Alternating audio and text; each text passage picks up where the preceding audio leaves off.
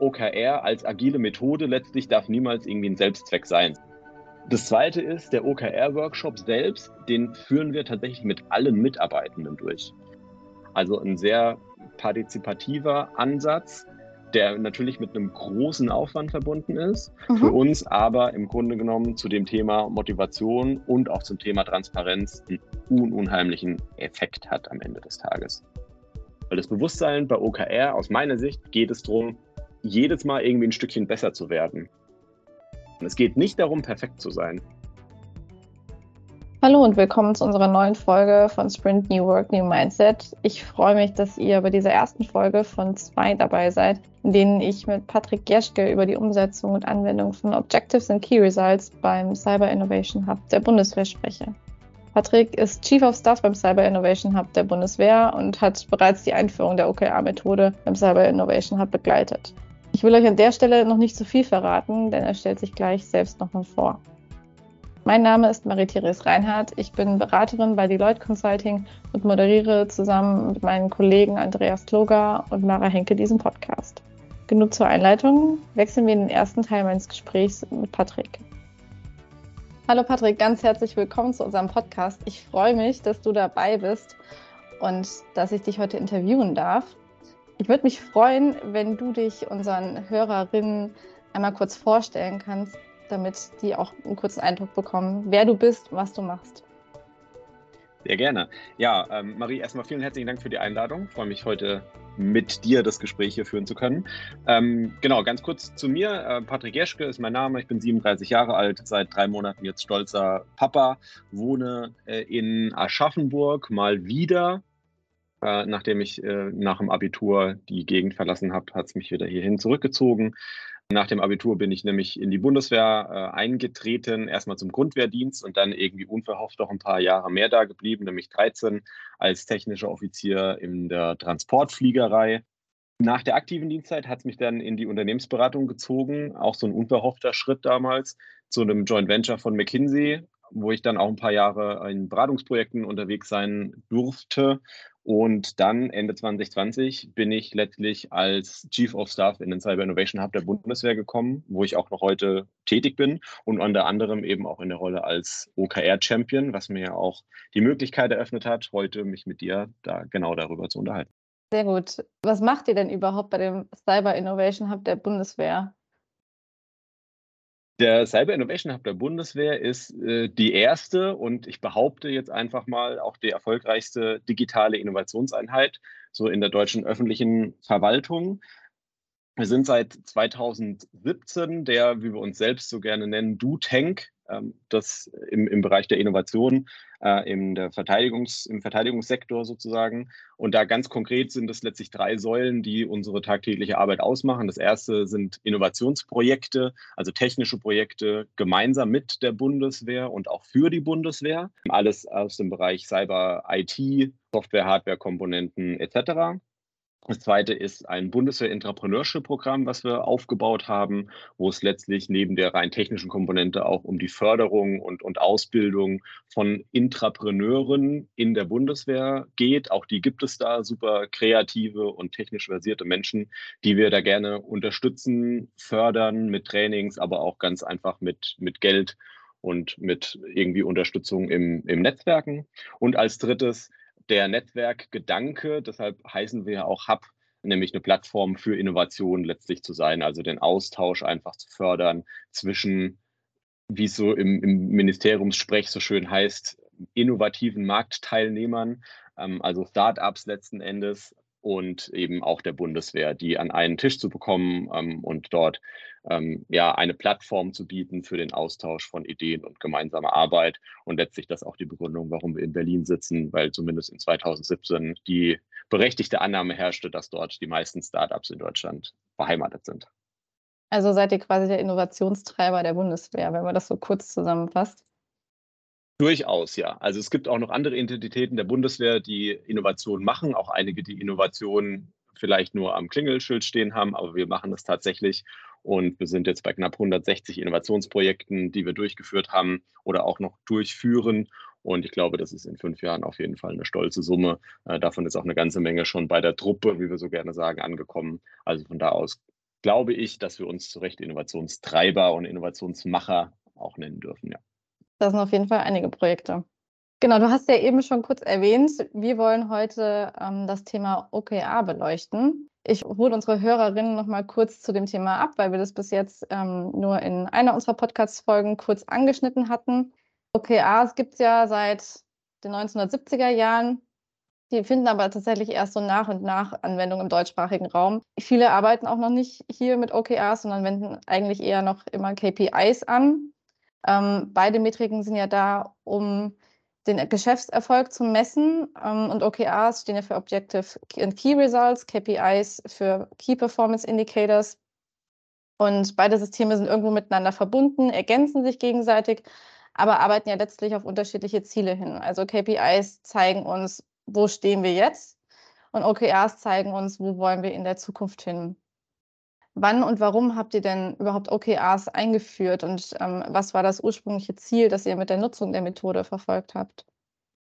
Ja, die erste Idee kam im Jahr 2020 auf, als auch unser damals neuer, jetzt noch aktueller Leiter äh, in den Hub gekommen ist, der von der Methode auch schon irgendwie was gehört hatte und das gerne irgendwie nutzen wollte. Aktuell sind wir schon im elften OKR-Zyklus, den wir durchführen und just übernächste Woche auch den nächsten Workshop, das nächste Planning, was wir äh, jetzt gerade eben auch auf, ja, mit Hochdruck vorbereiten. Warum haben wir das gemacht? Ist erstmal die aller, allerbeste Frage. Vielleicht eine kleine Anekdote dazu. Ich durfte vor ein paar Jahren ein Training besuchen. Äh, Agile Leadership nannte sich das. War zu dem ganzen Thema Agilität und so da auch ehrlicherweise so ein bisschen kritisch eingestellt. Und als ich in den mhm. Raum kam, hing da ein großes Poster und da stand drauf, wenn agil die Lösung ist, dann will ich mein Problem zurückhaben. und als ich das gelesen habe, im Grunde genommen wusste ich, dass ich bei dem Training genau richtig bin. Was will ich damit sagen? Agilität und OKR als agile Methode letztlich darf niemals irgendwie ein Selbstzweck sein, sondern diese Frage, warum machen wir das eigentlich, muss ganz, ganz am Anfang stehen. Und dementsprechend haben wir für uns auch noch vor der Entscheidung, mit OKR tatsächlich auch zu arbeiten, genau diese Frage einmal beantwortet. Und für uns sind es letztlich drei Kernpunkte gewesen, warum wir gerne mit OKR arbeiten wollen. Das erste, Motivation und Zusammenarbeit fördern. Mhm. Mit OKR wird der eigene Beitrag zum Erfolg der Organisation erstens sichtbar und auch zweitens messbar.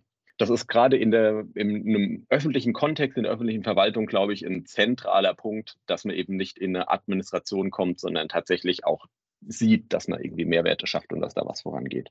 Das war Punkt eins. Zweiter Punkt, das Thema Transparenz.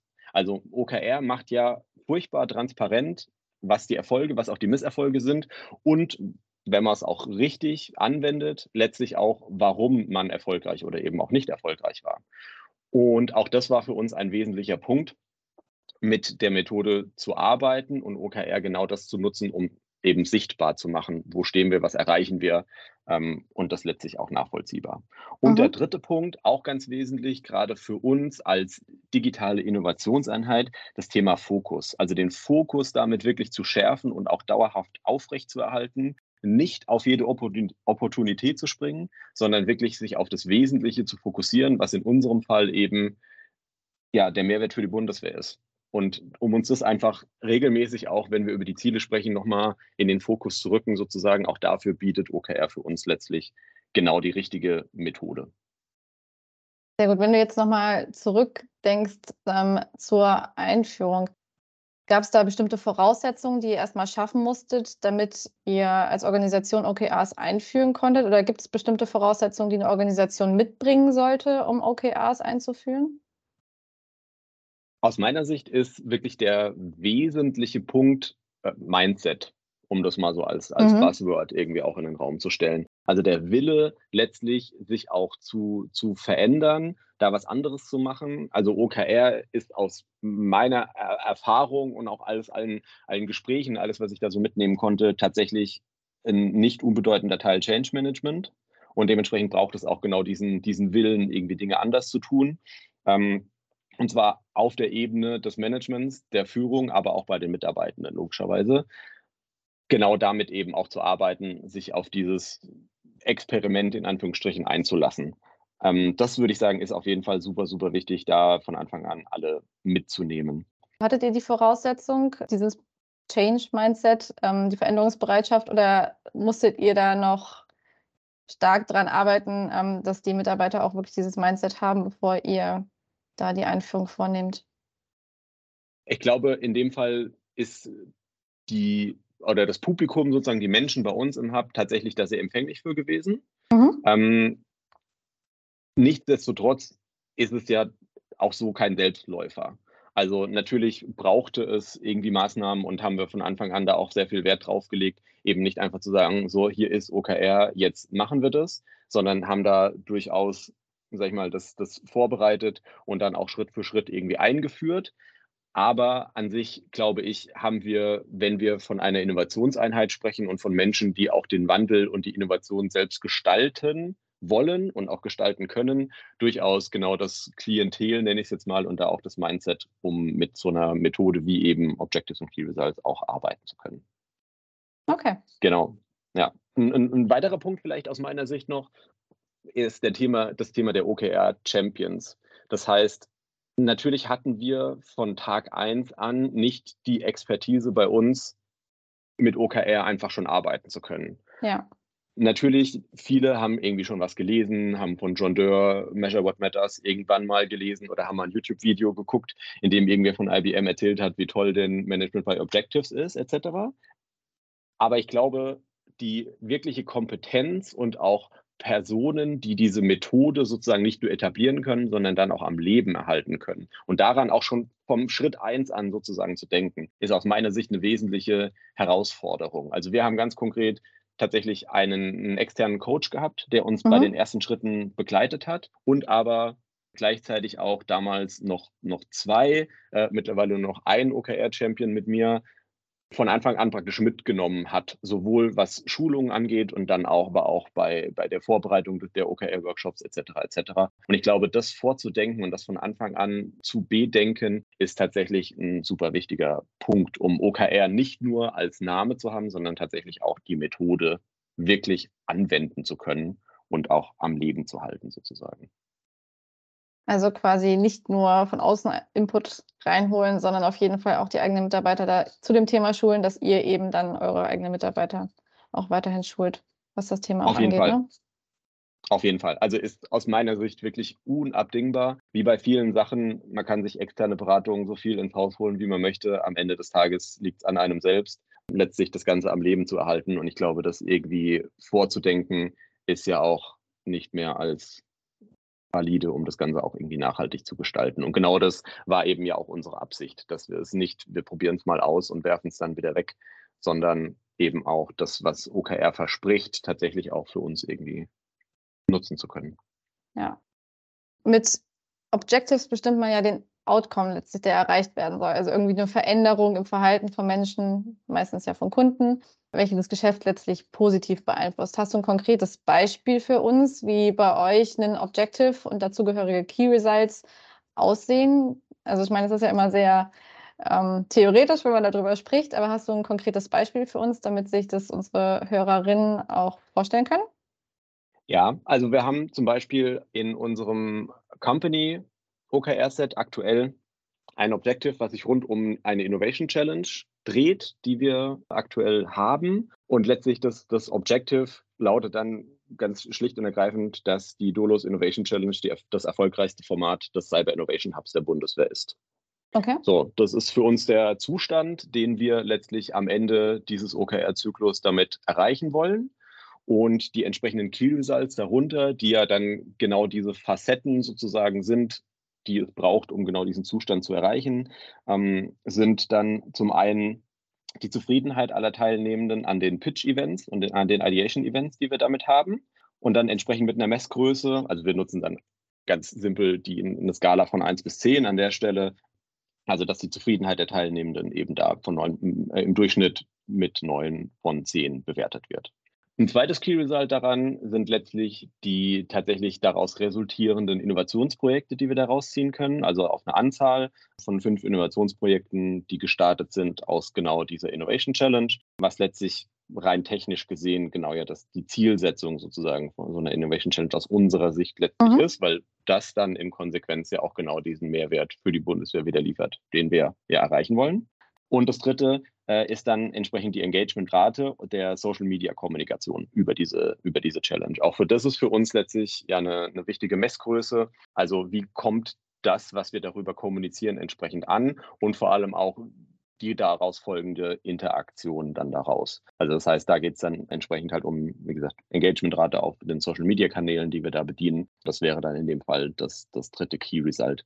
Das, wie gesagt, haben wir für uns auf der Company-Ebene entsprechend so, so definiert, dementsprechend noch einigermaßen ja, weit umfassend sozusagen. Und daraus würden sich dann im nächsten Schritt letztlich die Teams in ihren OKR-Sets ja, fokussieren. Okay. Du hast ja eben als erstes Key Result die Zufriedenheit der Teilnehmenden genannt. Macht ihr dann quasi im Nachgang immer eine, eine kurze Umfrage, wo ihr euch dann die Zufriedenheit dann einholt? Oder Genau, ja. Also ganz, ganz pragmatisch letztlich in, in der Regel mit einem, mit einem QR-Code, äh, wo dann das Feedback eben abgegeben wird auf einer ja. Skala von eben an dem Schwelle 1 bis 10. Natürlich dann auch mit den Klassikern, was hat uns besonders gut gefallen, was können wir besser machen, etc. Auch, ich meine, geht ja nicht nur um die reine Bewertung, sondern auch, dass wir inhaltlich was da mitnehmen können. Genau, genau. so erfolgt dann letztlich die, die, die Messung zu diesem KR. Okay. Was macht ihr denn, bestimmt ist das schon mal vorgekommen, vielleicht ist es auch nicht vorgekommen, aber was macht ihr denn, wenn dieses Key-Result nicht erfüllt wird? Also wenn ihr beispielsweise jetzt als Ziel habt, die Zufriedenheit der Teilnehmenden soll auf dieser Skala von 1 bis 10 bei 8 sein, ihr kommt aber nur bei 5 raus. Also wir haben in unseren OKR-Workshops letztlich am ersten Tag ein Element, was immer letztlich ja, den, den Start sozusagen dieser inhaltlichen Arbeit macht, äh, nämlich das Grading und praktisch das, das Review jetzt auf rückblickend auf den OKR-Zyklus. Das heißt, die wesentliche Frage an der Stelle ist dann, was haben wir denn erreicht? Also in dem Fall jetzt weiß ich nicht, wir haben eine 5 und haben uns eine 8 vorgenommen. Und die nächste Frage ist dann, und warum ist das so? Also das heißt, der, der, der wesentliche Punkt dabei ist dann, und das hatten wir ja auch äh, bei dem Thema Transparenz vorhin schon, oder habe ich schon ganz kurz angeschnitten, die Frage ist nicht immer nur, okay, was sind die Folge- und Misserfolge, sondern auch, was hat dazu geführt. Und genau diese Frage, warum haben wir denn jetzt nur eine 5 davon erreicht letztlich, ist dann die Frage, die wir schon im Vorhinein hoffentlich für uns beantwortet haben und dann im Workshop aber auch für alle letztlich transparent einmal nochmal kommunizieren und auch diskutieren, um es dann beim nächsten Mal entsprechend ja auch besser machen zu können. Okay. Also formuliert ihr quasi daraus dann vielleicht auch Maßnahmen für den nächsten Zyklus, um daran eben zu arbeiten, um das zu verbessern? Genau, richtig. Ja, also das würde dann, würde dann letztlich in, in konkrete Maßnahmen umgestaltet werden sozusagen. Mhm. Und wenn dann dieses oder ein ähnliches Ziel letztlich nochmal formuliert wird, ist das ja dann ein ganz konkreter, äh, ganz konkreter Input, ganz konkrete Hilfestellung, um es beim nächsten Mal dann, wie gesagt, einfach halt auch besser machen zu können. Ja. Alles klar, okay. Du hast schon mal, glaube ich, erwähnt, dass ihr die OKR-Methode nicht so hundertprozentig nach Lehrbuch eingeführt habt. Also generell ist es ja oft bei Methodeneinführungen so, dass ich ähm, das nicht hundertprozentig nach Lehrbuch einführen kann, sondern ich muss es immer irgendwie individuell auf die Organisation anpassen, mir das rauspicken aus diesem Framework, was passt für mich, was passt vielleicht auch nicht. Wie habt ihr denn die OKR-Methode auf eure Bedürfnisse beim Cyber Innovation Hub angepasst? Habt ihr viele Anpassungen gemacht? Haben wir viele Anpassungen. Das äh, überlasse ich mal den Zuhörern die Bewertung, ob das viele oder nicht viele sind. Was für mich aber vom, vom ersten Tag an, und ich durfte den Prozess ja, wie gesagt, von Anfang an bis, bis heute begleiten, äh, tatsächlich da immer super wichtig war, ist einfach das Thema Pragmatismus. Also das im Grunde genommen von der Methode zu nutzen, was dienlich ist, um auch die Ziele, die wir uns gesetzt haben, zu erreichen ähm, und andere Dinge vielleicht abzuwandeln oder auch wegzulassen, die jetzt vielleicht einfach nicht, nicht sinnvoll sind. Um einfach mal so ein paar äh, Beispiele zu nennen. Was wir machen, ist ein sogenanntes Kontext-Update vor jedem OKR-Planning. Das heißt, wir haben in der Regel zwei Wochen, bevor der eigentliche Workshop stattfindet, in dem wir aus der Leitungssicht des, des Cyber Innovation Hubs letztlich einmal den Kontext für jetzt den nächsten OKR-Zyklus geben. Das heißt, wir reflektieren da nochmal auf unsere Vision, unsere Mission, unsere strategischen Leitlinien, die wir für uns definiert haben und geben einfach als, als Input, als Info an der Stelle nochmal mit, was sind jetzt die Themen oder auch die Termine in den nächsten drei Monaten, die uns als Organisation beschäftigen werden, die für uns mhm. zentral sind, um allen so, einen, so einen Kontext letztlich irgendwie mitgeben zu können. Wir sind natürlich ja schon durch jetzt auch direkte ministerielle Steuerung einigermaßen beschränkt, nenne ich es jetzt mal, in unserem Geschäftsmodell. Nichtsdestotrotz haben wir da irgendwie gewisse Freiheiten und um aber genau das so ein bisschen zu konkretisieren, also was ist vorgegeben, was sind jetzt auch vielleicht die Dinge, die wir noch selbst ausgestalten können, ist dieses Kontext-Update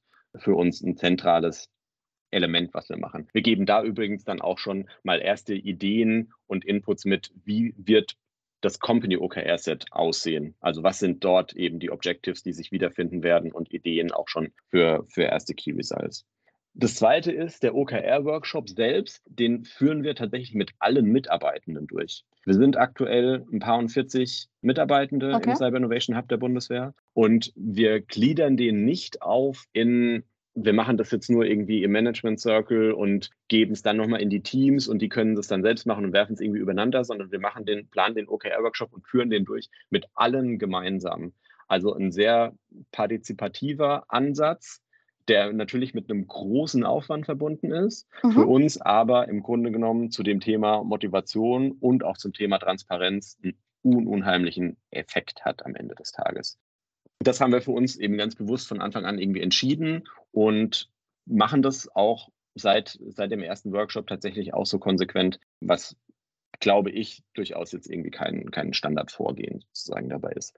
Für uns die Dokumentation, also die Dokumentation dessen, was OKR selbst angeht, die Methode selbst angeht, also Confidence Level und überhaupt auch eine Zuordnung von Objectives ja. und Key Results und Sichtbarkeit etc. Und gleichzeitig auch ein Arbeitslogbuch, nenne ich es jetzt mal. Dafür nutzen wir Adira, was ohnehin als Instrument bei uns schon weit verbreitet ist und wir das für uns letztlich einfach selbst konfiguriert haben, dass es auch dafür irgendwie passt, was ja tatsächlich zu irgendwie einer Excel- oder Google Sheets-Lösung oder wie auch immer für uns einfach eine, eine, eine sehr pragmatische Lösung ist. Ich glaube, das ist jetzt eine, eine Spielweise sozusagen davon, die für uns einfach super gut, super gut funktioniert, wo wir das aber eben gleichzeitig mit unserem sowieso ganzen Auftragsmanagement sozusagen dort auch noch mit integriert haben. Ja. Checkt ihr das dann über ein äh, Kanban-Board oder wie darf ich genau, mir das richtig. vorstellen? Okay. Ja, also wir haben im Grunde genommen ein Kanban-Board, um es positiv zu, zu formulieren, umfunktioniert, um dann mhm. als, äh, als OKR-Übersicht sozusagen irgendwie auch zu, zu fungieren und wo dann eben auf einen Blick die Objectives, die zugehörigen Key Results, die Bearbeiter und auch die aktuellen Confidence Level letztlich dann einmal sichtbar sind. Okay, ja, also schön übersichtlich. Genau. Und ein, ein, ein weiterer Punkt, der aus meiner Sicht auch, auch zentral ist bei der Umsetzung der Methode jetzt bei uns, sind die Metriken in einem klassischen wirtschaftlich aufgestellten Unternehmen sind natürlich sowas wie irgendwie Umsatz, Aufträge, Marktanteil etc. natürlich die wesentlichen Kennzahlen und dementsprechend ja doch auch oft irgendwie die Metriken, die sich dann in den Key Results wiederfinden. Das alles sind Dinge, die bei uns im Cyber Innovation Hub natürlich jetzt nicht relevant sind. Also wir haben weder um Marktanteile zu kämpfen, noch ist irgendwie der, der Umsatz, also der wirtschaftliche Erfolg im Vordergrund. Das heißt also auch da mussten wir für uns letztlich einfach rausfinden, was sind geeignete Dinge, um wirklich einen, einen Outcome am Ende des Tages auch für uns bestimmen zu können. Und das ist ja, wie gesagt, weder irgendwie finanzielle Geschichten, noch ist es im Sinne der wirklich Outcome-Orientierung irgendwie eine Anzahl an Dingen, die wir machen können, ähm, dementsprechend ist das für uns äh, an der Stelle auf jeden Fall irgendwie eine Herausforderung, sodass wir da eben äh, sehr viel, wie wir es auch gerade schon in dem Beispiel diskutiert hatten, ähm, so was mit, mit dem Thema äh, Zufriedenheit oder auch Engagementraten etc. Äh, arbeiten an der Stelle. Du hast ganz am Anfang, als du begonnen hast, meine Frage zu beantworten, bist du kurz auf das Thema eingegangen, dass ihr so ein bisschen auch bei der Einführung Beschränkungen durch das Ministerium berücksichtigen musstet. Würdest du sagen, es haben nicht öffentliche Unternehmen einfacher bei der Einführung von OKRs oder da gibt es unterschiedliche, gibt es andere Sachen zu betrachten, die ihr jetzt als öffentliches Unternehmen betrachten müsst? Ob sie es einfacher haben, glaube ich jetzt eher nicht. Ich glaube, es sind einfach die Rahmenbedingungen, die eben zu, zu beachten sind. Was aus meiner Sicht ja essentiell ist, um mit OKR tatsächlich auch erfolgreich arbeiten zu können, ist, dass es einen strategischen Überbau für diese Objectives und Key Results gibt. Also, mhm. dass sich auch die Objectives und die, die Ziele, die man damit formuliert, letztlich ja konsequent ableiten aus Mission, Vision, Strategie, wie auch immer man es nennen möchte. Das ist natürlich etwas, was in der öffentlichen Verwaltung eher weniger ausgeprägt ist. Dort gibt es eine ganz klare Aufgabenbeschreibung, was ein bestimmtes Referat oder eine bestimmte Behörde irgendwie zu tun und zu lassen hat. Ähm, und dort ist sowas wie eine Mission und eine Vision eben jetzt weniger weit verbreitet. Das heißt, das ist sicherlich eine Rahmenbedingung, die man dort bedenken muss, die für uns jetzt insofern einfach war, weil wir eine Mission, Vision und auch Strategie letztlich schon hatten und auch ausformuliert hatten, sodass wir da eben diese Ableitung machen konnten. Und man muss sich dieser Rahmenbedingungen, glaube ich, einfach eben nur bewusst sein. Und ob es jetzt einfacher ist oder nicht, weiß ich nicht. Ich kann mir vorstellen, dass es schwieriger ist, auf der komplett grünen Wiese anzufangen, ja. ohne konkrete Vorgaben, ohne Rahmenbedingungen, einfach zu sagen, okay, was machen wir denn jetzt? Ist es sicherlich OKR eine gute Methode, um irgendwie einen Fokus herbeizuführen. Aber dahin zu kommen, der Weg dahin, kann ich mir vorstellen, ist durchaus schwieriger, als wenn man eben schon mal ein abgestecktes Spielfeld hat, sozusagen, wo man OKR an der Stelle eben nutzen kann, um den Fokus sozusagen in eine Richtung zu lenken. Aber man hat zumindest eine grobe Orientierung schon mal an der Stelle.